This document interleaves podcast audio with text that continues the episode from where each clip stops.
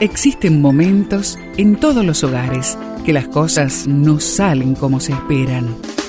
Susana y Gustavo Piñeiro te traen soluciones para tener un hogar diferente y duradero. Quédate con nosotros, porque ahora comienza Hogares de Esperanza. Sean gratos los dichos de mi boca y la meditación de mi corazón delante de ti, oh Señor, roca mía y redentor mío.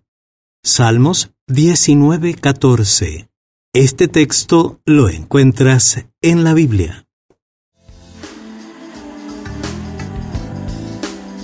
Este asunto de las palabras, tanto de las que decimos como de las que escuchamos, es de vital importancia para preservar nuestra salud y la de nuestra familia. Es importante que, al respecto, nos hagamos la pregunta, ¿qué clase de palabras ¿Y qué tipo de pensamientos son los que van a producir vida? Dios quiere que nuestras palabras y pensamientos estén de acuerdo con su voluntad y con su palabra. Cuando nuestras palabras y nuestros pensamientos no están acordes con la palabra de Dios y su voluntad, éstas no solo son estériles y sin sabor, sino además producen duda y desánimo tanto en nosotros como en los demás. Reflexiona en lo siguiente.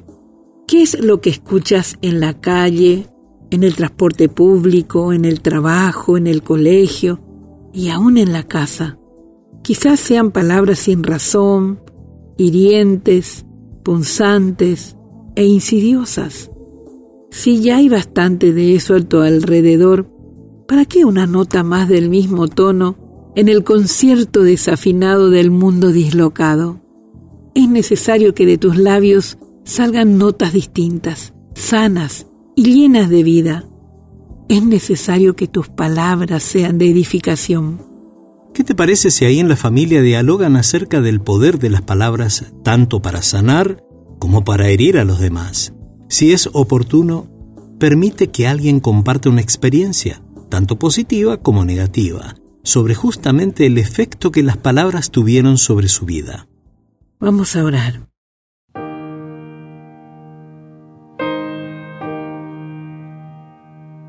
Amado Dios, ayúdame a que mis palabras sean de bendición y no de destrucción. Señor, que pueda tener palabras que sanan en tu nombre y por eso lo pedimos en el nombre de Jesús. Amén.